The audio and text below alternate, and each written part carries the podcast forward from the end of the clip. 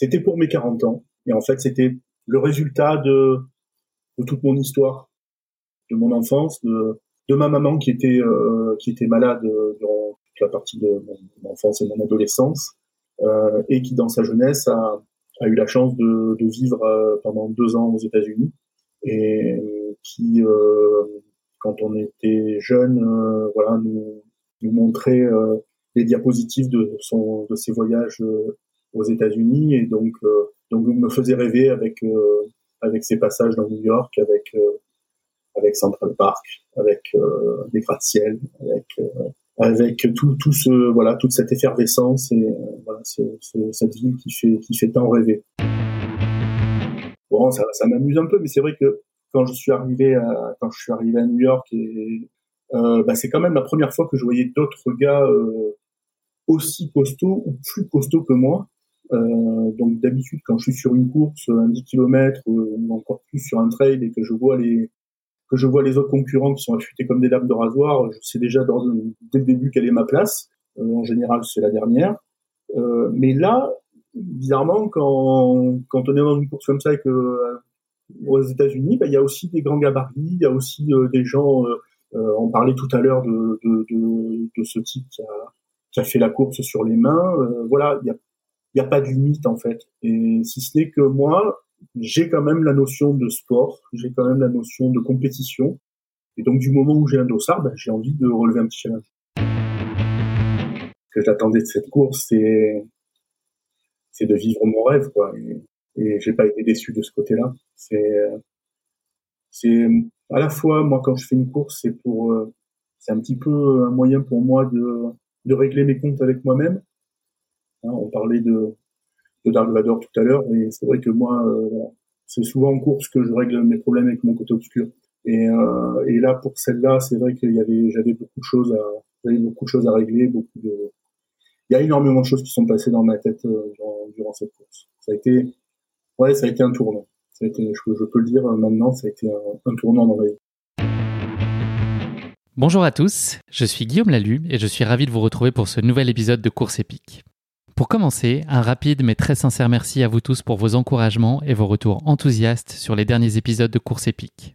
Si vous avez envie de soutenir Course Épique, les trois meilleures choses à faire, vous abonner sur les différentes plateformes de streaming, noter et rédiger un avis sur Apple Podcast, et enfin, en parler largement autour de vous, sur les réseaux sociaux ou même dans la vraie vie, même si c'est assez difficile en ce moment. Et n'oubliez pas, pour ne rien manquer des coulisses du podcast, rendez-vous sur notre compte Instagram courseepique.podcast. Pour notre épisode d'aujourd'hui, j'ai le plaisir de recevoir Vincent Machet, une figure du paysage running et trail running français, que vous avez peut-être déjà croisé sur les réseaux sociaux, ou pourquoi pas sur une course. Vincent est un coureur amateur hors gabarit, comme il se décrit lui-même, qui vit pleinement sa passion de la course à pied depuis plus de 35 ans. Il va nous accompagner aujourd'hui dans la réalisation de son rêve de gamin, courir le marathon de New York, qui au-delà du seul intérêt sportif de la course, revêt une dimension très symbolique pour lui et qui va marquer sa vie au fer rouge. Plongez avec moi dans ces échanges avec Vincent, des échanges empreints d'humanité, de sensibilité, d'amour inconditionnel de la course à pied et de beaucoup de détermination. Mais je ne vous en dis pas plus. Vincent va vous raconter tout ça bien mieux que moi. Bienvenue dans notre nouvel épisode de Course épique, le rêve américain. Bienvenue sur Course épique, le podcast running et trail qui vous fait vivre dans chaque épisode une histoire de course inoubliable grâce au témoignage de son invité. Athlète émérite, coureur confirmé ou anonyme passionné, quand la légende d'une course et la destinée d'un coureur se rencontrent, c'est dans Course épique qu'elle se raconte. Course épique, c'est un invité, une course, une histoire hors du commun. Bonne écoute Bonjour Vincent, bienvenue dans ce 24e épisode de Course épique, comment vas-tu? Bah, Très bien, merci de m'accueillir euh, sur Course épique, euh, ravi, de, ravi de découvrir ce, ce format. Eh bien, ravi d'échanger avec toi. Avant qu'on parle plus spécifiquement de ta pratique sportive, Vincent, est-ce que tu pourrais te présenter à nos auditeurs?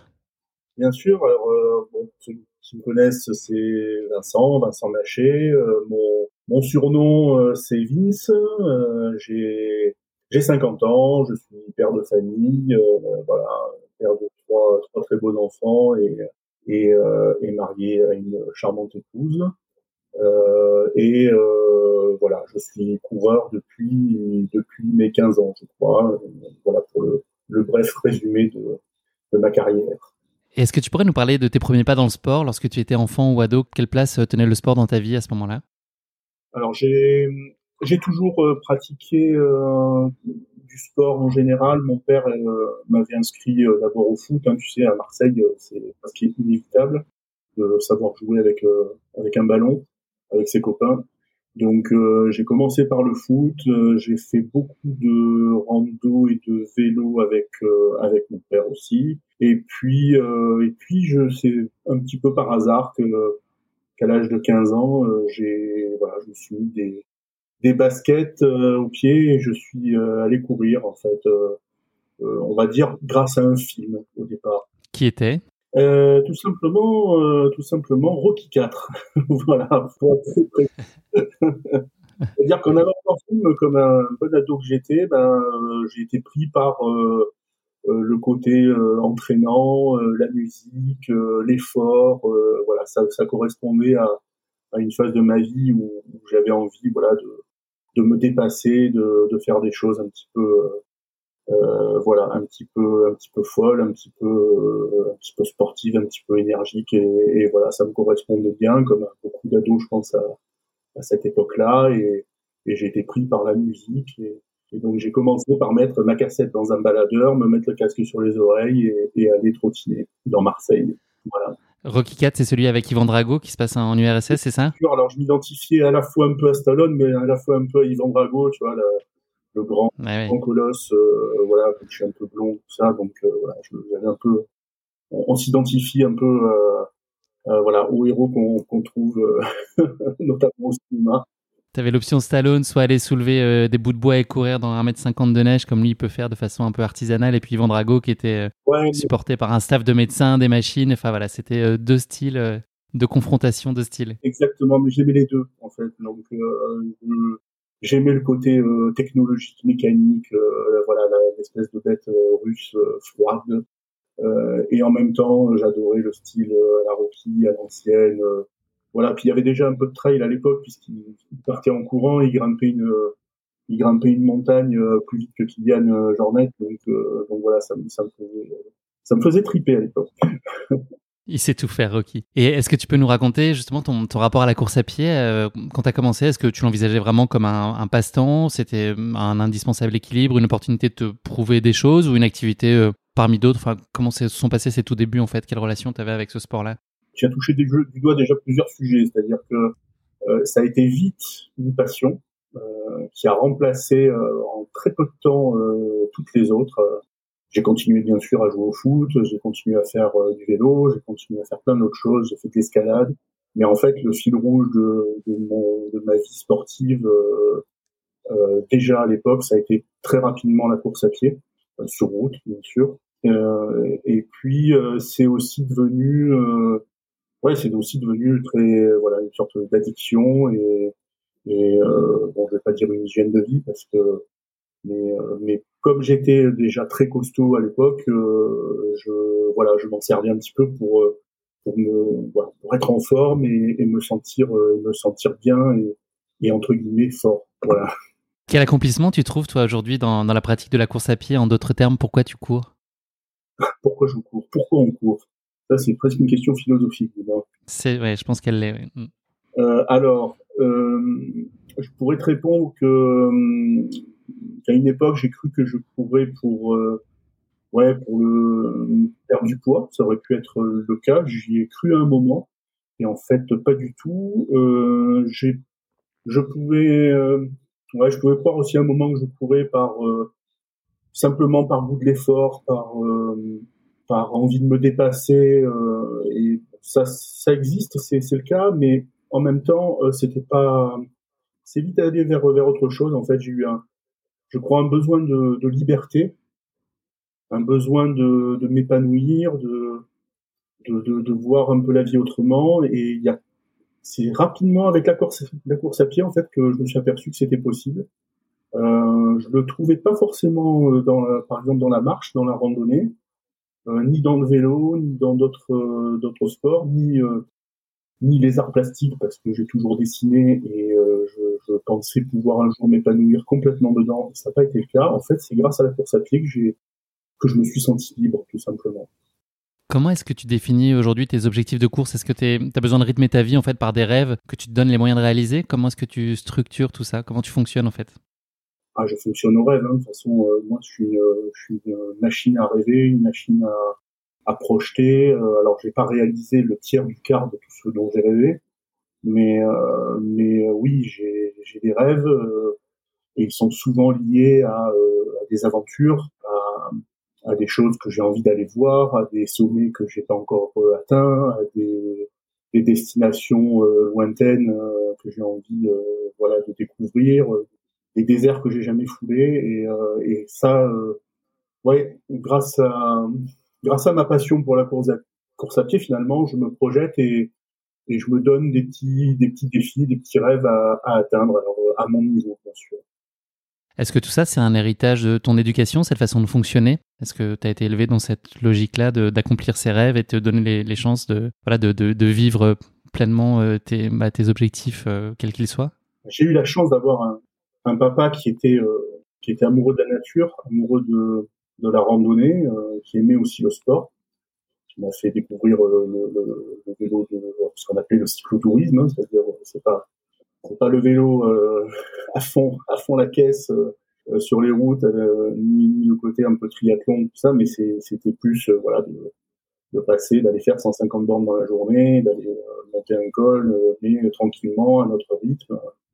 Voilà, donc j'ai eu ce papa qui, qui m'a donné le goût de, ouais, le goût de l'effort, le goût du sport, le goût de la nature, et, et ça, je l'ai, ça fait partie de mon ADN, ça fait partie de mon éducation.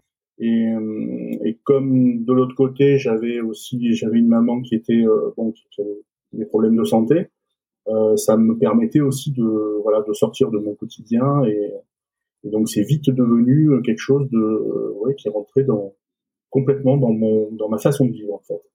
Malgré une réticence initiale, tu t'es lancé un peu plus franchement dans le trail depuis 2012. Est-ce qu'aujourd'hui le trail il a pris le pas sur sur la course sur route dans ton cœur ou est-ce que tu as besoin des deux?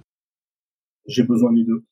J'ai besoin des deux parce que euh, on va dire que le, le, trail a un peu plus pas parce que pour des raisons aussi pratiques, c'est que c'est que les impacts euh, en trail sont, sont peut-être un peu moins importants que en course sur route. Et comme je fais partie des, des hors gabarits de ce sport, euh, voilà, avec une corpulence euh, au-delà de la moyenne, euh, je, mon corps souffre quand même un peu moins en trail et donc il y a aussi un, côté un peu euh, euh pratique qui fait que, que j'aime le trail. Et puis ça m'a réconcilié, ça m'a réconcilié tout simplement avec avec la randonnée puisque j'étais fan de rando. Et, et, donc en faisant du trail finalement j'associe à la fois le plaisir de la course à pied dans les descentes et le plaisir de la rando dans les montées. Donc mais mais j'aime toujours la course sur route, j'aime j'aime le bitume, j'aime euh, avancer euh, avec mon esprit qui s'égare euh, on sait et, et les lignes droites me font pas peur et voilà, donc donc les deux les deux pour moi sont sont essentiels à ma pratique. Tu l'as évoqué, tu as un profil que tu as qualifié de hors gabarit. Est-ce que, tu, est-ce que ça change des choses dans ta pratique? Est-ce que tu dois porter une attention particulière euh, physiquement à ce que tu entreprends Et voilà, qu'est-ce qui fondamentalement est différent?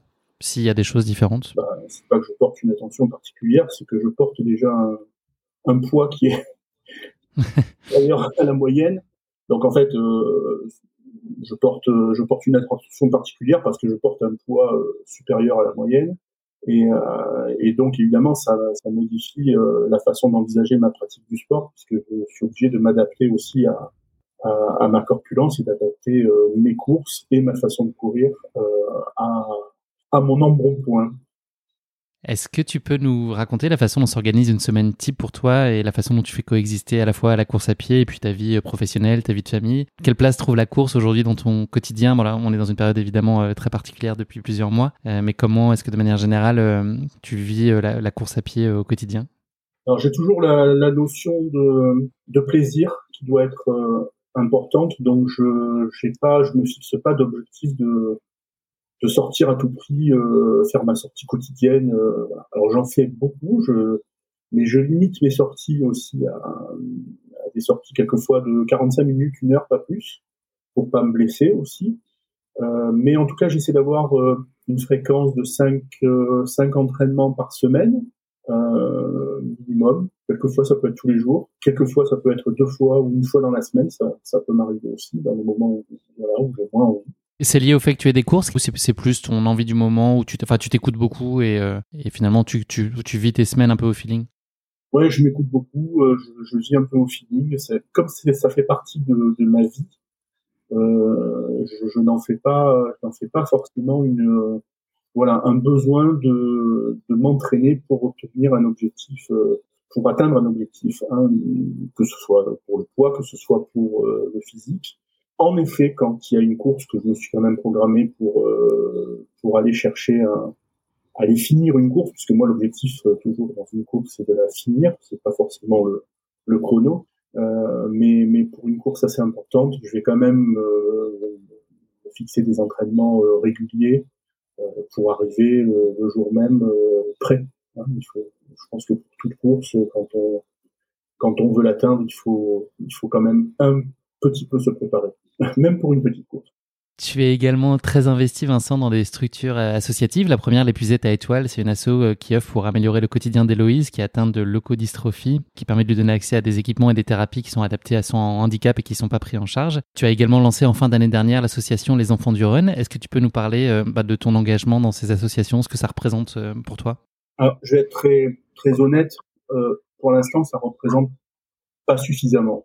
Voilà. je vais être, je vais expliquer ça, c'est que c'est que ça fait peu de temps, ça fait un peu plus d'un an que, que j'ai rejoint euh, les parents euh, d'Héloïse pour euh, pour aider Héloïse au travers de l'épuisette à étoiles. Pour moi, c'est une chance d'avoir fait cette rencontre et, et, et de pouvoir apporter, on va dire un petit, bah, toute microscopique notoriété dans le domaine du running pour pour essayer de d'améliorer un peu le confort d'Héloïse. Mais là où je dis c'est c'est minime, c'est que pour l'instant, euh, je, je on va dire, je démarre ma carrière euh, associative. J'aide un petit peu euh, quelques associations de lutte contre la mucoviscidose ou, j'aide un petit peu mon club aussi d'athlétisme à Septem.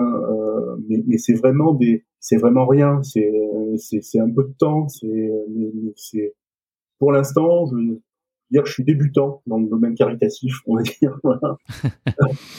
mais euh, mais voilà, je je suis passé par des événements euh, plus jeunes qui font que euh, j'ai envie de rendre la monnaie et, et je pense qu'à 50 ans, surtout au regard de ce qu'on vient de vivre et de ce que, que vit le monde actuellement, je pense qu'il est important aussi de de commencer à penser à, à redistribuer et à, et à donner un peu de soi pour au minimum, euh, moi, ce que je donne, c'est mon souffle. Hein, quand je fais une course euh, au nom d'une association, donc c'est pas grand-chose. Hein. Euh, donc, mais je pense que c'est important de d'essayer de partager un petit peu maintenant que j'ai la entre guillemets la maturité pour le faire. Merci beaucoup pour cette présentation, Vincent. Et on va passer désormais à notre redoutable séquence de la basket chinoise, notre portrait chinois version sportif. La première question de cette basket chinoise, si tu étais un personnage de fiction, qui serait-il? Euh, Si j'étais un personnage de fiction, je serais euh, alors je serais quand même euh, plutôt Dark Vador. C'est ton côté obscur que tu ne nous dévoiles pas pour l'instant? Voilà. Voilà. Mon, un de mes surnoms, euh, d'ailleurs, dans le domaine euh, sur les réseaux sociaux, ça reste Vince Vador. C'est-à-dire que j'ai, j'ai ma part d'obscurité, voilà, en moi. Mais tu es un Jedi quand même au fond de toi. Exactement. Et si tu étais un animal? Ah, si j'étais un animal, écoute, je vais je vais te dire un dauphin, euh, parce que je suis génération grand bleu, donc, euh, donc euh, oui, un dauphin. film mythique de Luc Besson. Eh oui. Eh oui. C'est un film qui t'a marqué dans ton adolescence? Parce que c'est la même époque après après la génération Rocky. J'allais courir et, et tu sais à Marseille on a une, une rade fantastique et donc le soir, quelquefois à 22 h je courais, j'arrivais sur la plage du Prado et j'allais j'allais me baigner euh, et puis, euh, puis je rentrais en courant et, et dans l'eau je voilà je m'imaginais euh, voir des dauphins voilà il y avait un côté il y avait un côté assez assez magique à cette époque-là. La belle vie effectivement ça donne envie. Troisième question, Vincent, de cette basket chinoise. Est-ce qu'il y a un sportif ou une sportive qui t'inspire particulièrement? Oui, alors euh, j'aurais pu dire, euh, j'aurais pu dire Michel Lannes, mais il vient de prendre sa retraite, donc, euh, donc Obsolescence programmée. Tant pis, Michel, c'est trop tard. On a enregistré euh, une semaine trop tard. Je peux pas, non. c'est ton grand copain, Michel. Oui, c'est mon grand copain. C'est un, ami, un ami cher. Euh, mais, mais si je dois avoir quand même, aller quelqu'un, quelqu'un pour qui j'ai une certaine admiration et qui, qui m'a donné envie de, en tout cas, qui m'a redonné envie de faire, d'aller en montagne, c'est quand même Kylian Jornet. Euh, et chez les dames, c'est pour le Radcliffe, voilà, pour pour le, le dépassement, euh, pour euh, pour la voilà la course la course jusqu'au bout, voilà. Donc et puis Kylian, euh, Kylian, je l'ai découvert un peu comme tout le monde, un jour sur un, sur la couverture d'un jogging international en train de, de, de gambader sur les glaciers. Euh, voilà, ça, ça m'a, ça m'a fait rêver ça m'a fait rêver que je pouvais aussi aller courir en montagne comme un cabri, comme lui. Bon, si ce n'est que je suis pas comme lui, donc. Euh. toi, t'es un dauphin. Lui, c'est un cabri. Toi, t'es un dauphin. C'est deux styles différents. Le fait qu'il m'ait donné envie de, voilà, qu'il m'ait fait rêver, bah, ça m'a, ça a déclenché, ça a été le déclencheur. Donc bon. T'as eu la chance de le rencontrer d'ailleurs, Kylian? Ouais, une grande chance, tout à fait, tout à fait. Hein, passer 24 heures euh, avec lui, avec euh, avec l'équipe de Salomon et euh, c'était euh, c'était quelque chose de ouais c'était bon je pas dire c'était un aboutissement parce que bon je suis plutôt dans dans le dans mon état d'esprit j'ai j'ai plutôt ni Dieu ni maître donc euh, mais mais je dois avouer qu'il y avait quelque chose de il y avait quelque chose de naturel dans cette rencontre. Il y avait rien de voilà c'était j'étais simplement heureux d'être là à côté de lui et de parler euh, parler notre passion et d'échanger sur sur ça Bon, je n'allais pas parler, euh, lui parler de mes performances, hein, c'était pas la peine, je crois. Mais c'est quelqu'un oui, de très accessible et très, très humble et disponible. Ouais, c'est tout à fait. C'est un, un peu l'image qu'il euh, qu'il euh, laisse transpirer. Euh, et, et, en fait, euh, voilà, premier abord, il y a, y a pas. C'est quelqu'un avec qui on peut parler. Euh, on n'est pas obligé de justement de parler de de la, du dernier chrono, du dernier. non, il, il n'est pas dans cet état d'esprit-là. C'est vraiment quelqu'un de très nature, euh, très humble. voilà, donc euh, les échanges ont été, euh, voilà, ont été très très simples, beaucoup de simplicité. Merci beaucoup Vincent de t'être frotté à ce délicat exercice qu'est la basket chinoise. Le moment est venu désormais de nous plonger dans ta course épique, le marathon de New York 2010. Quelques mots introductifs pour planter le décor de ce mythique marathon qu'est le marathon de New York, malheureusement annulé pour la deuxième fois de son histoire en 2020, comme beaucoup d'autres en raison de la pandémie de Covid-19. Il avait été précédemment annulé une seule fois en 2012. Oui. C'était à la dernière minute et c'était suite au passage de l'ouragan Sandy. Euh, le marathon de New York, qui revêt une dimension incontestablement mythique pour de nombreux coureurs. Euh, son tracé au cœur de Big Apple et la, ferveur incroyable qu'il suscite avec plus de 2 millions de personnes sur le bord de la route font de lui un marathon pas comme les autres. Plus de 50 000 coureurs y participent chaque année, le premier week-end de novembre. Un succès incroyable lorsqu'on sait que 127 coureurs, dont seulement une femme, ont participé à sa première édition en 1970, édition qui comptait seulement alors 55 finishers. À l'origine, les 42,195 km du marathon de New York étaient parcourus intégralement dans Central Park. Chaque dossard coûtait alors 1 euro. Les temps ont bien changé. Le départ du marathon de New York est donné à Staten Island et débute par la traversée du pont Verrazzano pour rejoindre la ligne d'arrivée 42 km plus loin dans Central Park, un tracé qui parcourt 5 arrondissements de New York, Staten Island, Brooklyn, le Queens, Manhattan, une rapide incursion dans le Bronx avant un retour sur Manhattan et une arrivée, si tout se passe comme prévu, à Central Park, mais tu vas nous raconter tout ça, Vincent. Avant que tu ne partages avec nous ta course épique, c'est l'heure du moment tant redouté de l'épisode, la question qui pique de course épique, une question très gentiment piège que je pose à chacun de mes invités. Voilà notre question qui pique du jour pour toi Vincent. L'américain Bob Wyland a réussi un retentissant exploit au marathon de New York en 1986 en bouclant la course en 98 heures. As-tu une idée de la façon particulière dont il a couru ce marathon? J'ai un indice à disposition si tu le souhaites. Euh, tu as un indice, euh, alors attends, tu me dis 98 heures? 98 heures en rampant. Presque, effectivement. Ouais, ouais, c'est quasiment ça. Il a, il a parcouru le, le marathon sur les mains intégralement. C'est ça, c'est donc il a, il a mis euh, quasiment quatre jours pour, retracer brièvement sa vie. Elle n'est pas très, très heureuse, en tout cas, euh, il a été au, Vietnam et en fait il a, marché sur, euh, une mine qui a emporté ses jambes. il a été même mis dans un sac, un sac zippé. On a cru qu'il était mort suite au fait qu'il ait explosé, enfin, ses jambes aient explosé sur cette mine. mais heureusement, il s'en est sorti et il est devenu pour beaucoup depuis une grande source d'inspiration aux États-Unis car en dépit du fait qu'il ait perdu ses deux jambes, il a fini six marathons ainsi que les championnats d'Ironman à Hawaï euh, qu'il a réussi euh, à finir en moins de cinq jours. Et donc voilà, et pour revenir sur son marathon de New York, il a une citation que, j'aime beaucoup et que je trouve très juste. Il a expliqué qu'il avait euh, réussi à terminer devant 300 millions d'Américains qui n'ont jamais, eux, terminé la course. Voilà, je trouve que c'est un, bel exemple de détermination et une, belle source d'inspiration aussi. Voilà pour notre question qui pique, que tu as donc réussi à, résoudre sans trop de problèmes, Vincent, bravo. Euh, on va parler maintenant désormais de ta course euh, épique à New York. Est-ce que pour commencer, tu pourrais nous raconter euh, à quel moment et dans quel contexte tu as pris la décision de t'inscrire à ce marathon de New York 2010 Alors, déjà, le contexte, c'était c'était pour c'était pour mes 40 ans, pour donc il y a 10 ans pile, et, et en fait c'était le le résultat de, de toute mon histoire, euh, de, de, mon enfance, de, de ma maman qui était euh, qui était malade durant toute la partie de mon enfance et mon adolescence. Euh, pour, euh, pour la faire brève, elle était ce qu'on appelle névrosée chronique euh, et qui dans sa jeunesse a, a eu la chance de, vivre euh, pendant deux ans aux États-Unis et qui, quand on était jeune, voilà, nous, nous montrer euh, les diapositives de son de ses voyages euh, aux États-Unis. Et donc euh, donc me faisait rêver avec avec ses passages dans New York, avec avec Central Park, avec des gratte-ciel, avec avec tout tout ce voilà toute cette effervescence et voilà cette ville qui fait qui fait tant rêver. Et et puis comme comme il y avait euh, la, part sportive que, léguée par, euh, par mon papa, ben, c'était pour moi un aboutissement de, de, de, pouvoir réaliser ce, ce rêve que de, que de venir me frotter au bitume du marathon de New York. C'est un projet que tu as entrepris seul ou tu as embarqué les amis avec toi dans ce projet? Alors j'étais parti pour, euh, pour, pour le vivre seul, hein, parce que c'était quand même aussi une aventure intérieure. Euh, mais euh, mais j'ai embarqué euh, ma meilleure amie qui qui voulait aussi me suivre dans cette aventure.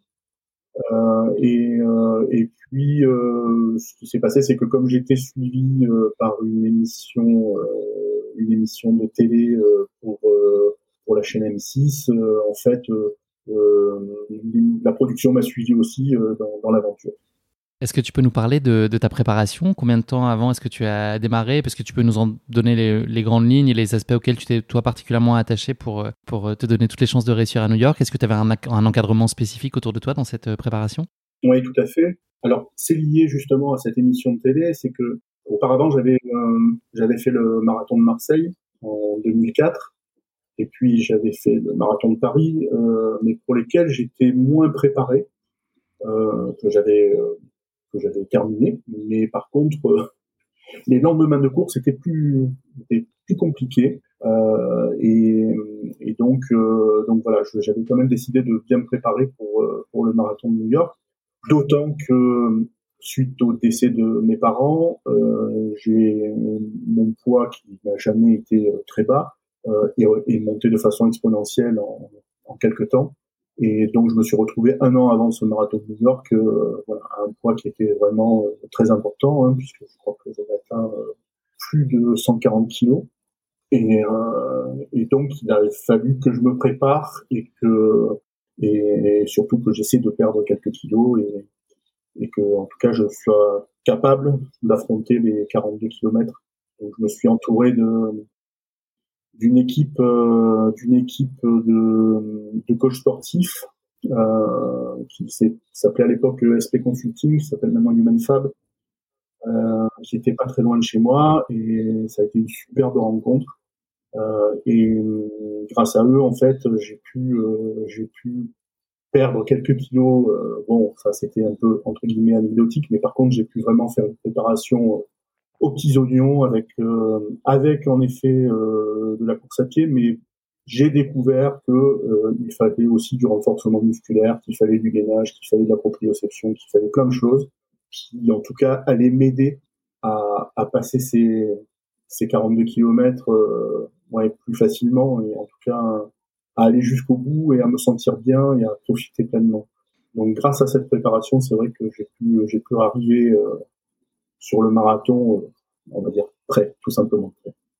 donc tu as réussi à rester discipliné sur toute cette phase de préparation. Enfin, est-ce qu'il y a eu des sacrifices qui ont été euh, plus difficiles euh, que d'autres à faire pendant cette période-là? Bah, Le sacrifice qui a été le plus dur déjà, ça a été la, nourriture parce que ça n'a jamais été mon fort. ma nutrition est liée à, à mes états d'âme et comme voilà, comme je, suis, je fais partie des, on va dire des hypersensibles et, et et qui voilà qui, qui ont des problèmes d'obésité, de, parfois de boulimie, c'est vrai que c'était le, le, plus compliqué pour moi à résoudre. Après pour le reste, comme j'aime le dépassement, comme j'aime comme j'aime le goût d'effort, comme j'aime comme j'aime aller pousser la machine un peu un peu plus loin, bah, j'ai j'ai pas eu de difficulté. J'ai souffert à l'entraînement. Euh, voilà, ils m'ont pas ménagé, mais euh, mais en tout cas la préparation a été euh, a été soutenue et mais, mais on va dire que je me suis régalé à, la faire. Donc à l'issue de cette phase de préparation, que ce soit psychologiquement et physiquement, tu te sens prêt et armé? Tu as quand même une petite alerte musculaire malgré tout? Oui, tout à fait. donc comme en plus il y avait cette équipe de télé qui me suivait et qui, et qui voilà, j'avais envie aussi de bien faire. Euh, voilà, on a envie, on est devant une caméra, on essaie aussi un peu de jouer avec ça, et, et donc je voulais, voilà, je voulais bien faire. Donc c'est vrai que je m'entraînais durement, et peut-être parfois un peu trop durement, c'est-à-dire que je savais qu'il fallait pas que je dépasse un certain nombre de kilomètres heure pour éviter les blessures, parce que je, je me suis déjà blessé deux fois euh, dans, dans les descentes de, de la Gineste. Euh, euh c'est donc c'est pour l'entraînement pour euh, Marseille-Cassis, hein, une des courses, euh, une des courses euh, très très connues internationalement. Et que tu as pratiqué un certain nombre de fois. Un certain nombre de fois, tout à fait. voilà, je crois que fait 7, ou 8 fois. Euh, et, et, donc j'ai j'ai cette blessure récurrente qui évidemment euh, avec le poids euh, ne s'arrange pas et qui nécessite que je j'aille pas trop vite, c'est-à-dire que même si mon cardio va bien, même si mon poids est un peu descendu et que j'ai un peu plus de souffle, tout ça, ben il faut quand même pas que je dépasse les euh, 9 9,5 km/h parce que parce que euh, voilà les, les, tendons sont les tendons tirent un peu, crissent un peu et donc euh, voilà. Et là c'est vrai que euh, trois semaines avant, je crois que c'était trois semaines avant le avant la date fatidique, ben je me suis blessé. Euh, je me suis blessé et donc là ça a été ça a été un coup de semonce euh, qui, sème le doute, qui sème le doute. Et puis finalement, l'équipe m'a pris en main, euh, on a arrêté la course et, on a fait que de la musculation, que euh, de la renfo, du dos. on a tout travaillé, sauf la course. On embarque maintenant avec toi en, direction de New York. Est-ce que tu peux nous dire la, la, place que tient le marathon sur place? Est-ce que dès ton arrivée à l'aéroport, en fait, tu te sens gagné, grisé par la ferveur de l'événement? Est-ce que c'est déjà perceptible? Moi, déjà, j'étais excité à, la simplicité de prendre l'avion, hein, donc. Euh, donc autant dire qu'arriver sur place, euh, quand on passe, euh, quand on passe les contrôles à Kennedy Airport, moi je suis déjà, je me sens, je me sens en Amérique, quoi, comme, un, comme, la première fois qu'on foule le pied, le pied américain et qu'on sort de, et qu'on sort de, de, des quartiers marseillais. donc non, non, C'était une première pour toi, c'est ça, Vincent? C'était une première et, j'étais, euh, j'étais comme un gamin. Et, quand on arrive et puis qu'on commence à approcher euh, de nuit de, New York et qu'on voit, euh, qu'on voit ça de ses propres yeux, et eh ben, ça impressionne de suite. Donc oui, oui, j'étais comme un gamin avec les yeux écarquillés. Et, je pense que les, les, cinq jours que j'ai passé là-bas, j'ai mes, mes, plein les yeux. Ouais, mes paupières ne sont jamais baissées en fait, je crois. Comment est-ce que tu as occupé justement les jours qui précèdent la course? Alors c'était euh, bah, c'était quand même un bon entraînement parce que j'ai pas participé à la course internationale qui avait lieu la veille. Il y a toujours une petite course euh, qui passe devant les Nations Unies. Euh, les gens sont déguisés, qui est très festive. Mais moi, je voulais quand même me préserver. Mais en même temps, euh, j'avais un tournage avec l'équipe, la production sur place pour M6. donc, on a fait un tour vers Ground Zero pour aller voir ce qui restait malheureusement des, des, deux tours du World Trade Center.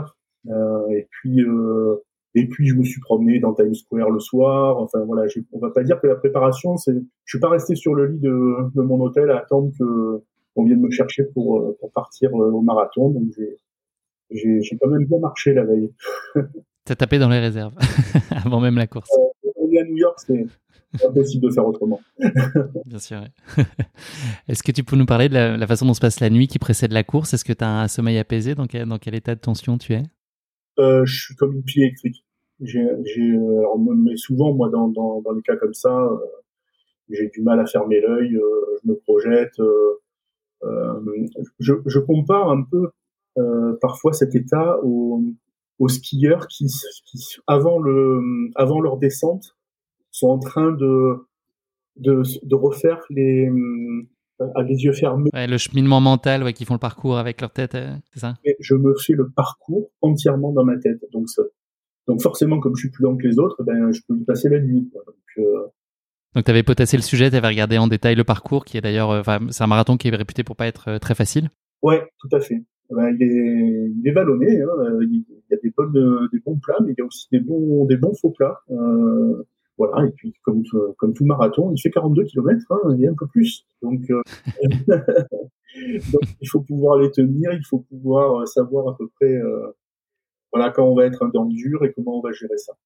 Quelle stratégie de course tu t'étais fixé Alors j'ai toujours eu euh, la, la, même stratégie, c'est-à-dire que moi je sais que jusqu'au semi-marathon, j'ai une, j'ai une, une foulée qui peut être la même, sauf variation de poids, puisque moi c'est forcément poids dépendant, euh, puisque ça m'est arrivé sur semi-marathon d'être euh, d'être fracas euh, dès le cinquième kilomètre, donc il reste 15 bornes à faire dans un état qui n'est pas forcément celui qu'on avait prévu.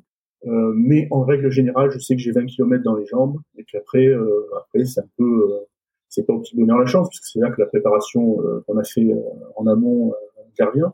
Mais en gros, j'ai une stratégie sur marathon qui est d'aller euh, jusqu'aux 20-25 km euh, à une allure, euh, à une allure pour moi intéressante. voilà, d'essayer de pas dépasser les, les 2h15, 2h30 maxi pour le pour le pour 20 km. et puis ensuite de me donner tout le reste pour pour faire la suite. Voilà, donc la chance sur le, le marathon de New York, c'est que je crois que le, le temps maximum doit être de 10 heures ce qui, est, ce qui est très rare quand même, puisque les, les, temps en général sur marathon, euh, les temps limites sont de 6 heures. Donc voilà, en gros j'avais une stratégie de 2h15 aux 20 km et j'espérais euh, 3h30 pour euh, pour le reste, euh, pour les, les 22 km suivants. Comment est-ce que tu te sens sur la ligne de départ? Plutôt stressé, concentré, impatient ou frigorifié même? Ou, ou les quatre à la fois? Alors j'ai été frigorifié dans le village dans le village d'attente du marathon. Si ce n'est que comme là aussi, euh, la production euh, qui me suivait avait fait euh, les choses bien. J'avais un petit un organisateur du, du marathon de New York qui était avec moi et qui allait me chercher mon petit café, qui allait me chercher mon bagel, voilà, parce qu'on reste quand même très longtemps dans le village marathon avant le départ et que en novembre à New York il fait très froid. Donc oui, en effet j'ai eu froid avant. En revanche, moi dès que dès qu'il fallait partir dans le sas euh, pour rejoindre le pont, euh, là, moi, je suis concentré. Là, il y a plus de froid, il y a plus de, il y a plus quoi que ce soit. Je suis, je suis dans ma bulle et je vous dis, c'est un peu comme un skieur qui va partir, c'est ou un, ou un pilote. Euh, voilà, moi, je m'enferme dans, dans, dans, dans, ma course et, et pour moi, c'est déjà, je suis dans les starting blocks. Quoi. Tu es parti de la dernière vague, hein, c'est ça, dans le, le sas, euh, le oui. dernier sas? Oui, ça m'est arrivé de partir dans les premières vagues, hein, notamment sur le le marathon de Cassis où, où je suis invité euh, entre guillemets en VIP quelquefois. Euh, mais mais bon, déjà j'essaie d'éviter de faire une opération escargot euh, dès le départ. Et puis, et puis ensuite je me fais doubler par personnes qui pour l'orgueil n'est pas forcément la meilleure chose. Mais euh, non non, trace de plaisanterie, euh, je pars bien sûr euh, comme toujours dans la dans la dernière vague. L'équipe télé qui est avec toi, est-ce qu'elle est censée te, te, suivre sur l'intégralité du parcours ou juste à certains points d'étape, euh, à certains ravitaillements? Comment est-ce que c'est pensé? Alors ils avaient euh, ils avaient plusieurs caméramans qui venaient me rejoindre sur des sur des checkpoints euh, à des endroits où ils pouvaient rejoindre aussi la course parce que parce que sinon évidemment les parcours sont fermés. Euh, et donc donc ils m'ont suivi. Ils n'étaient pas tout le temps à côté de moi, mais ils ont ils ont eu plusieurs endroits où ils sont venus avec moi euh, et y compris sur la fin du parcours où ils ont, ils ont suivi de, il y avait un caméraman qui, qui marchait pendant que moi je courais quoi. En gros. Qu'est-ce que tu attends de cette course, Vincent? Alors, ce que j'attendais de cette course, c'est c'est de vivre mon rêve, quoi. Et, et j'ai pas été déçu de ce côté-là. C'est c'est à la fois moi quand je fais une course, c'est pour euh, c'est un petit peu un moyen pour moi de, de régler mes comptes avec moi-même. Hein, on parlait de, de Dark Vador tout à l'heure, mais c'est vrai que moi, euh, c'est souvent en course que je règle mes problèmes avec mon côté obscur. Et, euh, et là, pour celle-là, c'est vrai qu'il y avait, j'avais beaucoup de choses j'avais beaucoup de choses à régler, beaucoup de. Il y a énormément de choses qui sont passées dans ma tête euh, durant, cette course. Ça a été, ouais, ça a été un tournant. Ça a été, je, peux le dire maintenant, ça a été un, tournant dans ma vie.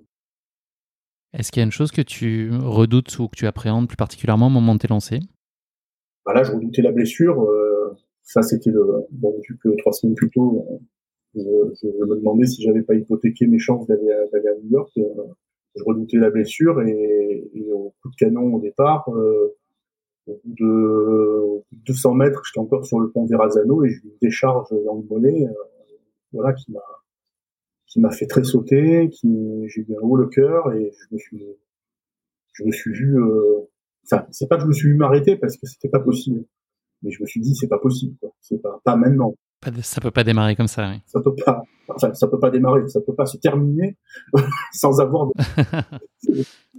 donc, euh, donc là, dans ma tête, euh, ça, ça m'a, ça m'est arrivé dans des moments très difficiles dans, dans ma vie. Euh, je, je me, je me bloque. Je me mets en, je me mets en mode commando et, et je sais ce que j'ai à faire et, et je le fais. Voilà. Donc c'est ce que j'ai fait. J'ai, j'ai réussi à, en une fraction de seconde, à, Relancer la machine. Tu relances la machine, tu, tu, tu, écoutes ton corps et surtout tu tu suis pas la stratégie que tu avais que avais programmée.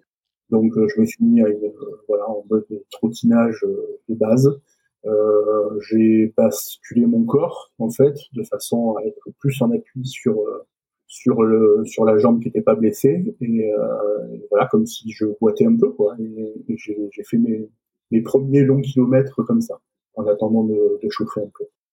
Donc tu passes le pont Verrazzano, qui est un faux plat montant initial, qui est, pas tout à fait évident en guise de mise en bouche, et puis tu, voilà, tu viens nous le dire ensuite, tu, euh, tu adaptes un peu ton, ton allure, notamment au niveau de Brooklyn, tu avances de façon prudente. les sensations, elles sont quand même plutôt bonnes une fois que tu as réussi à, te relancer, et, tu atteins le semi un, peu en retard sur le temps de passage estimé, mais finalement tu appréhendes plutôt sereinement la course, tu te laisses porter par tout l'environnement et, et, la ferveur, et tu es plutôt dans une situation de contrôle, c'est ça?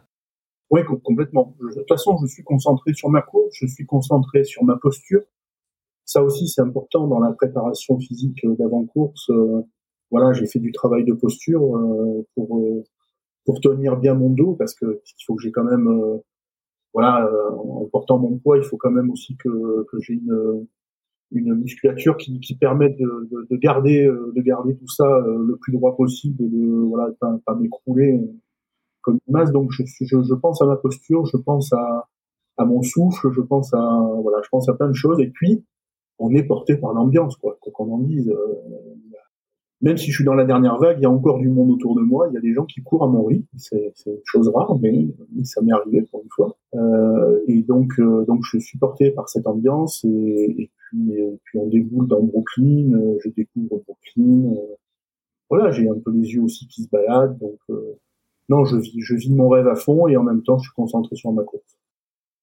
Est-ce que le fait de passer euh, le, semi-marathon un peu en retard par rapport à, ton plan de marche, est-ce que ça, ça t'impacte d'une façon ou d'une autre ou, c'est euh, assez euh, accessoire et finalement tu es en mode adaptation continue et puis tu, réajustes en, bah, enfin c'est pas un sujet en soi finalement et, tu continues à te faire confiance et, et avancer? J'ai toujours j'ai toujours fonctionné plus sur en fait de la gestion de course et euh, ça m'a ça m'a donné raison en trail parce que si on fait pas de la gestion de course en trail je crois que je crois que ça, peut vite être compliqué. euh, mais mais moi non je me suis je me suis de suite adapté c'est à dire que ma stratégie et mes objectifs chrono euh, j'étais finalement pas là pour ça j'étais j'étais là pour vivre ma course et je me dis toujours tu dois terminer euh, sauf grosse blessure et abandon, on peut pas faire autrement. Mais sinon, pour moi, c'est je dois finir coûte que coûte, mais je dois finir en bon état pour pouvoir repartir le lendemain. Donc, euh, donc voilà, en gros, euh, finalement, l'objectif suprême entre guillemets. Euh, mais, mais oui, ma stratégie était foutue, mais, l'important était ailleurs. C'était pas le sujet, même. Au kilomètre 25, au passage de Queensborough Bridge, la situation commence à se corser un petit peu plus et à se durcir bah oui, on est au 15e, 15e mile, donc, euh, donc ça fait 25 km qu'on court. Euh, et là, euh, bah là, Queensborough Bridge, tu vois, on se dit, bah, super, on va traverser un pont, mais en fait, le pont, il est pas plat du tout. Donc, euh, donc là, là, on commence à ressentir le, euh, ouais, les, les, les, jambes lourdes, le, le corps qui avance moins vite. donc déjà que je vais pas vite. Mais alors quand on commence à sentir que, que ça se ralentit, c'est voilà. Pour le moral aussi, faut faut tenir, mais mais je verrouille et puis euh, et puis j'avance. Moi, euh, l'important l'important c'est de, de, continuer à avancer quoi. À l'image des kiss cam que l'on trouve dans les nombreux stades américains, tu déchaînes la passion soudaine d'une coureuse qui se jette sur toi ah oui, jamais trop tard. Qu'est-ce qui s'est passé, Vincent? Quelle est ta, ta botte secrète? Je crois que ça s'appelle euh, ça s'appelle euh, les caméras de télé. n'étais pas forcément sur mon sex appeal, donc euh, mais là oui c'était c'était un peu la scène amusante, c'est-à-dire qu'à un moment j'avais un des caméramans qui, me suivait depuis quelques kilomètres, qui faisait en plus des allers-retours, c'est-à-dire qu'il partait en sprint devant moi et puis il revenait à l'OTAN, moi je le redépassais, enfin bon il, voilà, il était, lui, il a fait il a fait quelques bons kilomètres avec moi. Et puis tout à coup, on, on passe devant un écran géant et, euh, et, donc on se voit en train d'être filmé. Enfin voilà, c'était un jeu de un jeu de caméra assez marrant. Et puis il y a une une jeune italienne, euh, une concurrente, qui, qui, passe à côté de moi avec un drapeau italien euh, autour du cou, euh, et puis qui voit la scène avec le, le caméraman et tout, et qui, qui, a dû se dire que j'étais le nouveau Brad Pitt et et qui s'est jeté de et qui m'a embrassé et, qui est reparti. quest ce qu'elle me disait. J'ai juste dit à mon caméraman de couper la scène au montage pour éviter d'avoir des, des, soucis conjugaux amoureux. Ne pas susciter de jalousie, oui. tu arrives ensuite, Vincent, euh, au niveau du kilomètre 30, qui est euh, connu et souvent synonyme pour être le moment du mur en marathon. Est-ce que toi, t'en es victime? Alors, j'en ai pas été victime. Euh, en fait, comme je suis dans le dur, quasiment dès le début. Pour moi, pour moi, le mur c'est une sorte de progression. J'ai pas vraiment de mur. Ma fatigue, ma fatigue me rejoint très vite dans une course. donc, donc je verrouille le, surtout je verrouille le mental. Et du fait que je verrouille le mental, en fait, je j'ai pas j'ai pas vraiment cette notion de mur où on s'arrêterait pour marcher euh, d'un coup pouf euh, pendant deux kilomètres avant de repartir non j'ai j'ai pas ça je dois avouer que quand on passe euh, la barre des 35 km, on se dit, putain, alors à la fois on se dit, ouais, il reste que 7 km, mais en même temps on se dit, ouf, il reste encore 7 km. Donc il y a un peu cette, euh, c'est, cet échange de messages dans le cerveau, mais bon, moi j'ai, j'ai, mon objectif à atteindre et, et j'avance. Euh, au début, j'avance 5 km par 5 km, et puis après, au fur et à mesure que mon corps se fatigue et que, que mon mental euh, change un peu sa position, euh, je, je, mon approche elle est différente, c'est-à-dire j'avance kilomètre par kilomètre. Voilà, mais mais j'ai pas eu de j'ai pas eu de problème du numéro 30. Tu agrémentes ta course de, petits défis, notamment un au, niveau du, pont qui mène au, Bronx. On est à peu près au kilomètre 32 où tu vois un, concurrent au loin euh, assez, assez costaud. Tu te lances un, petit défi à ce moment-là pour mettre un peu de piment dans ta course? Ah bah écoute, tu sais, quand on met un dossard sur le vide, c'est c'est pas quand voilà, c'est une course. Même si on est euh, voilà, il n'y a pas de il y a pas de petit défi, il faut se faut se donner des challenges et bon ça ça m'amuse un peu, mais c'est vrai que quand je suis arrivé à quand je suis arrivé à New York et euh, bah, c'est quand même la première fois que je voyais d'autres gars euh, aussi costauds ou plus costauds que moi euh, donc d'habitude, quand je suis sur une course, un 10 km ou encore plus sur un trail et que je vois les que je vois les autres concurrents qui sont affûtés comme des lames de rasoir, je sais déjà dès le début quelle est ma place. Euh, en général, c'est la dernière. Euh, mais là, bizarrement, quand, quand on est dans une course comme ça et que aux États-Unis, bah, il y a aussi des grands gabarits, il y a aussi des gens. on parlait tout à l'heure de, de, de, de, ce type qui a, qui a fait la course sur les mains. voilà, il y a n'y a pas de limite en fait. Et si ce n'est que moi, j'ai quand même la notion de sport, j'ai quand même la notion de compétition. Et donc du moment où j'ai un dossard, ben, j'ai envie de relever un petit challenge. j'ai vu ce Golgoth devant moi, euh, je l'ai vu au loin, et j'ai dit bah celui-là, euh, avant la ligne d'arrivée, il faut que je l'ai fumé, il faut même que je l'ai fumé euh, avant le avant l'arrivée dans Manhattan. Donc euh, donc je ouais, j'ai, j'ai je me suis senti pousser des ailes, j'ai dû augmenter de 0,02 km heure. Mais, mais je suis allé le chercher, je suis allé le déposer, j'étais, ouais, j'étais content de moi. voilà, un petit sursaut d'orgueil, ça fait pas de mal. Tu arrives ensuite dans Manhattan et ces longues avenues, qui est un, passage euh, qui est pas très évident. Euh, est-ce que voilà, tu, tu puisses dans tes ressources et malgré ça, est-ce que tu arrives quand même à, à, toujours prendre le temps de contempler et t'émerveiller de, de ce qui t'entoure et de la chance que tu as de vivre ce moment? Alors je l'ai, mais moins.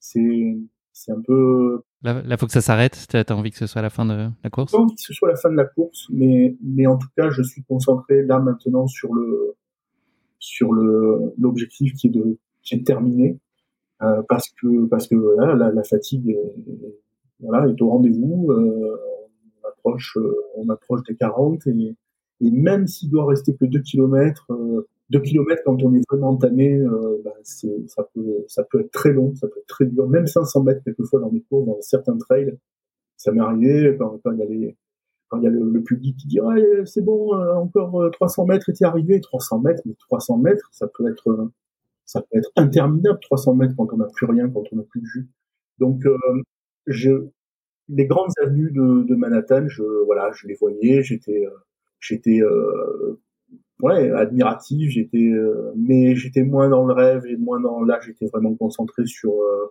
sur là encore ma posture euh, garde ton souffle gère économiste ta, ta foulée bon, même si elle était même si c'était une foulée de pas de fourmis hein, mais mais j'étais vraiment dans dans cet état d'esprit tu arrives dans Central Park aux environs du kilomètre 37 alors que la nuit commence à tomber et c'est pas franchement une partie de plaisir à ce moment-là et quand bien même Central Park ça symbolise l'ultime phase de, ce marathon. Finalement, ça ressemble un peu à des montagnes russes euh, chères à notre, notre ami Yvan Drago dont on a parlé euh, tout à l'heure, cette partie-là. Oui, tout à fait. Euh, en fait, si je retourne un jour dans Central Park, je vais dire, tiens, bah, c'est rien, c'est plat, c'est, je, je vais pas pouvoir dire il y a des montées, mais en fait, le, le peu de postes que j'ai senti euh, ressemblait à des montagnes russes pour moi. C'est-à-dire que j'étais, j'avais tellement plus de jus dans les jambes que voilà, je, le, moindre pourcentage de dénivelé, euh, j'avais l'impression que, que j'avais l'ascension du Mont Blanc à faire à, chaque fois que je passais une butte. Quoi. Donc, euh, donc ouais, ça a été, euh, ça a été, ça a été pénible, mais, bon, une pénibilité euh, souhaitée et, et, et assumée. Donc, donc ça s'est fait, ça s'est fait quand même, ça s'est fait quand même bien et dans, dans un bon état d'esprit. On approche des dernières centaines de mètres et, de l'arrivée. Euh, toi, tu as une tradition, Vincent, c'est de, donner un petit coup de, boost euh, sur la toute fin de tes courses, même si c'est euh, l'histoire de, quelques mètres. Là, il s'avère que c'est pas possible et que tu manques de, jus à ce moment-là et que voilà, tu, finis la course éprouvée. Oui, bah c'est comme c'est comme pour le pour le, le, garçon que j'ai doublé, le concurrent que j'ai doublé, ou les gens que j'ai pu doubler à certains moments. J'aime bien terminer, voilà. alors je dis je dis sprint, mais c'est juste une accélération. Hein. Euh, moi, à mon niveau, le sprint, ça reste euh, très très personnel. Euh, mais mais non, j'ai envie de, j'aime bien finir comme ça, de passer la ligne comme si j'étais le, premier à passer. Et puis là, pas du tout. Ben, même à 30 mètres de la ligne, je, on prend le dernier virage en voyant Manhattan à côté et, et, je vois la, je vois la finish line au loin, je vois l'arche impossible d'aller chercher quoi que ce soit. Et là, je me suis dit, bah, tu termines, euh, tu ralentis pas, tu, tu, n'accélères pas, tu, tu finis simplement. Voilà, euh, en toute simplicité. Et c'était, et c'était très bien comme ça.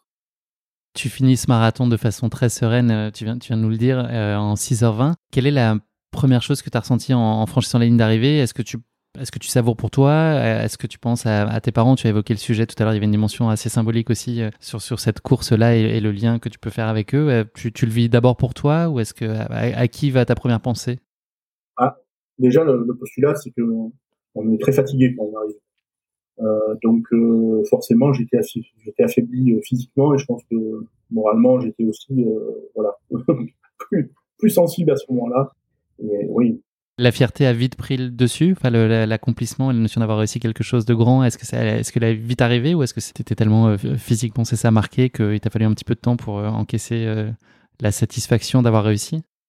J'ai pas eu cette satisfaction-là. J'ai, eu, l'image de mes parents qui est venue à la seconde où j'ai, où j'ai passé la, où j'ai passé l'arche. J'ai eu l'image de mon père, de tout ce qu'on avait vécu ensemble et qui faisait que j'étais là. Quoi. Donc, donc en gros, j'ai pour moi, euh, j'ai eu plus euh, l'envie, euh, l'envie. je les ai remerciés, c'est tout. Je les ai remerciés de parce que parce que je pense que grâce à eux, grâce à eux, j'ai pu vivre ça. Et, le fait qu'ils soient partis n'a pas empêché que, je pense, pendant la course, quelque part, ils devaient être là, quoi. ils devaient être là avec moi et, ils m'ont poussé, c'est sûr. Avec du recul, est-ce que ce marathon, il a tenu toutes ses promesses et s'est avéré à la hauteur du rêve que tu entretenais? Complètement, complètement, même, même plus parce que je, je, je crois que j'en rêve encore. Je voulais y retourner pour mes 50 ans, donc euh, donc ben écoute, 50 ans en septembre. Ça n'est que partie remise. Ça n'est que partie remise. J'y retournerai et, et j'en ferai pas un autre. Ferai, je referai peut-être Paris avant pour euh, me préparer, si physiquement euh, je reviens à une forme suffisante. Mais, mais mon objectif sera de retourner au, au marathon de New York et, je le revivrai peut-être pas de la même manière. Hein. C'est pas, on, on, revit pas les choses de la même manière qu'une première fois. Euh, c'est comme un amour. Mais, euh, mais non, je, je, veux, je veux refaire ce marathon et, et je veux ressentir les, les choses que, que j'ai que j'ai vues la première fois et voilà. Et qu'est-ce que tu ferais différemment euh, la prochaine fois? Est-ce qu'il y a des choses que tu ferais différemment, peut-être pas d'ailleurs? Je sais pas. Je si ça dépendra de toujours pareil comme moi je tout est déterminé euh, par rapport à mon état de santé du moment. Euh, si je me suis bien préparé, que mon poids euh, me permet d'aller chercher peut-être un petit chrono, voilà, pas de, de, rentrer dans, dans, un, dans un top 10, hein. mais non, mais voilà, j'ai fait 6h20. L'objectif, si on se met dans un mode compétition, ça, serait d'aller chercher 5h59, par exemple. Ça serait marrant. Voilà, donc j'ai un record perso à 5h05 à, à Marseille. Euh, voilà, si, si, un jour j'allais chercher moins de 6 heures sur marathon, ça me, ça me déplairait pas. Ça serait...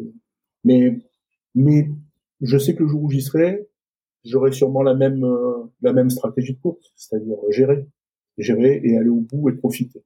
Voilà. Est-ce qu'il y a une image que tu retiens plus particulièrement Là, on est un peu plus de dix ans après. Si, tu devais cristalliser sur une image ce marathon, est-ce qu'il y, est y, a un moment euh, particulièrement magique? Euh... Ou c'est trop, c'est un tumulte et c'est un mélange de plein de, plein de moments et il n'y a, pas, a pas à retenir une image plus particulièrement? Il y a eu un mélange. J'ai vécu euh, cinq jours euh, fantastiques à, à, New York. ce marathon en soi, c'était une aventure incroyable on fait quand même la visite de la ville en 6 heures. Euh, voilà, on visite la, la, ville la plus impressionnante du monde en 6 heures. C'est magnifique quand même. et, et, sans aller dans un autocar à étage. Donc, euh, donc euh, non, il y, y a, plein d'images, il y a plein d'images.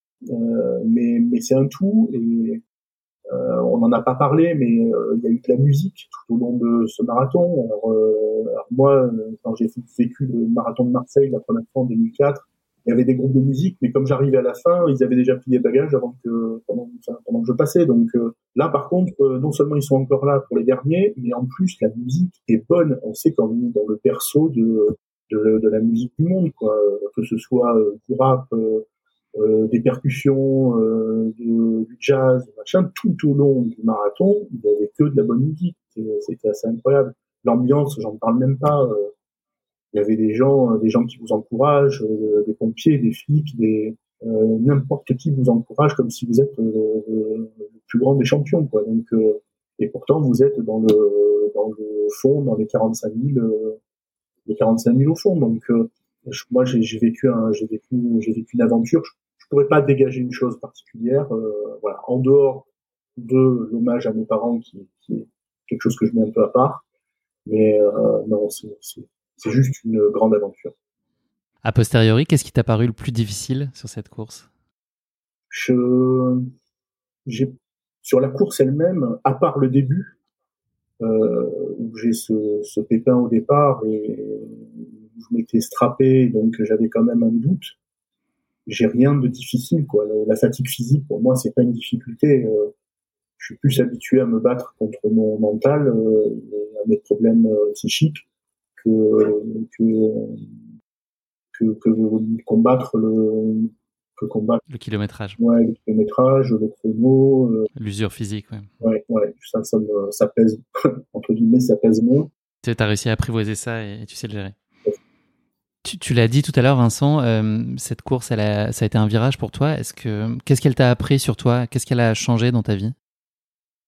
Alors, elle t'a, elle t'a donné plus confiance? Elle t'a ouvert d'autres perspectives? Euh, enfin, qu'est-ce qu'elle a, Qu'est-ce qu'elle a apporté concrètement? Elle est arrivée au bon moment. Je pense que quand on vient de perdre ses parents et que qu'on a 40 ans, pile 40 ans, euh, voilà, peut-être que c'est un peu symbolique ce passage chez quadragénaires, mais mais moi, comme ça a été dit que j'ai fait le marathon à ce moment-là, euh, ben, c'est vrai que je suis arrivé euh, dans ma quarantaine à plus plus fort, plus fort. Alors ça veut pas dire que ça a changé beaucoup de choses. Euh, voilà, mes problèmes, euh, mes problèmes face à, à ma maladie, face à l'obésité, face à la boulimie, euh, sont toujours les mêmes dix ans plus tard. ça, c'est le combat de ma vie. En revanche, ça m'a permis de les aborder, d'aborder mes, problèmes et, mes problèmes euh, avec moi-même, euh, avec ma conscience, euh, de les aborder différemment, de ne pas attendre d'être au pied du mur parfois pour pour pour me battre. C'est-à-dire que maintenant je suis alors je suis peut-être un peu trop dans la baston en permanence, mais mais par contre je sais que voilà je suis je suis toujours prêt au combat et je pense que le marathon m'a aidé pour voilà toute cette préparation, euh, toute cette gestion de la course, euh, ben, c'est un peu euh, une façon maintenant pour moi, depuis ce temps-là, de, de me préparer pour les événements de la vie et, et de gérer ma vie. Eh bien, écoute, merci beaucoup, Vincent, d'avoir partagé avec nous le récit de cette course épique qui t'a amené à te dépasser d'une incroyable façon et à vivre ton rêve, surtout au cœur de ce cadre mythique et de la ferveur populaire euh, new-yorkaise. Euh, on va parler maintenant un peu d'avenir et tes futurs projets. Est-ce que tu as déjà des rendez-vous euh, sportifs dans ton agenda 2021, autant qu'on puisse en avoir en cette période très incertaine où nous enregistrons l'épisode?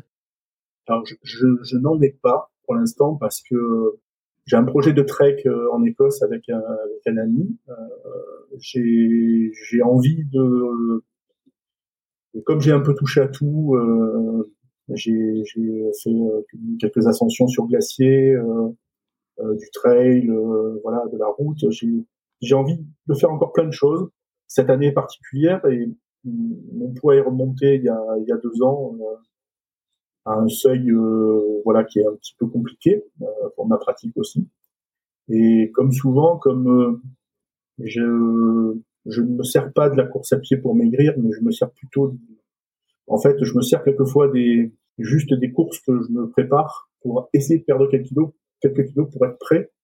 Bah là, je suis un peu dans cette, euh, dans ce process de, de, me dire, voilà, pour préparer l'année prochaine, euh, refaire un semi, euh, retourner sur euh, un, un, format moyen, par exemple sur un trail en Dubaï ou ou le trail de Serre Chevalier euh, pour lequel je suis euh, je suis parrain depuis euh, depuis sept ans maintenant.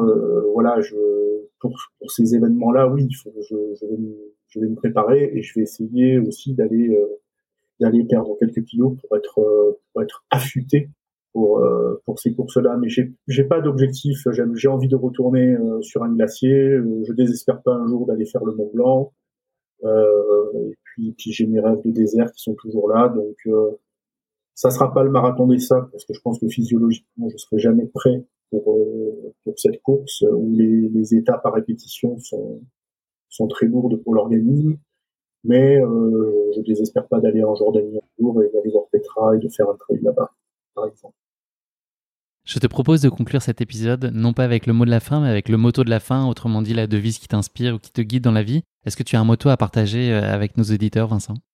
Alors moi j'ai ma petite phrase simple, hein, euh, mon petit, mon petit euh, leitmotiv, euh, c'est no pain, no gain, no donuts. D'accord, je connaissais la première partie de, de ta phrase. Très bien. ok Vincent, bah écoute, c'est malheureusement déjà la fin de cet épisode. Merci beaucoup d'avoir pris le temps de nous faire vivre dans tes baskets ce marathon de New York. Bravo encore à toi pour ce très bel accomplissement. Euh, je te souhaite vraiment beaucoup de bonheur et de réussite pour tes futurs projets, euh, qu'ils soient sportifs ou, plus personnels. Et puis je te dis à très bientôt. J'espère avoir le plaisir de te croiser prochainement sur un, sur un trail ou sur une course euh, à Paris, à New York ou ailleurs. Bah, écoute, merci de, de m'avoir permis de, de, de, témoigner. Et puis voilà, je, comme je dis à, à, certaines, à certaines personnes que je rencontre qui sont aussi en difficulté pour d'autres raisons, qui ont des problèmes de santé quoi que ce soit, bah, on ne lâche rien. On ne lâche jamais rien. Donc euh, merci euh, de m'avoir permis de, de m'exprimer. Merci à Conseil et merci à toi. Ça a été un plaisir. Merci pour tout Vincent. À très bientôt. À très bientôt.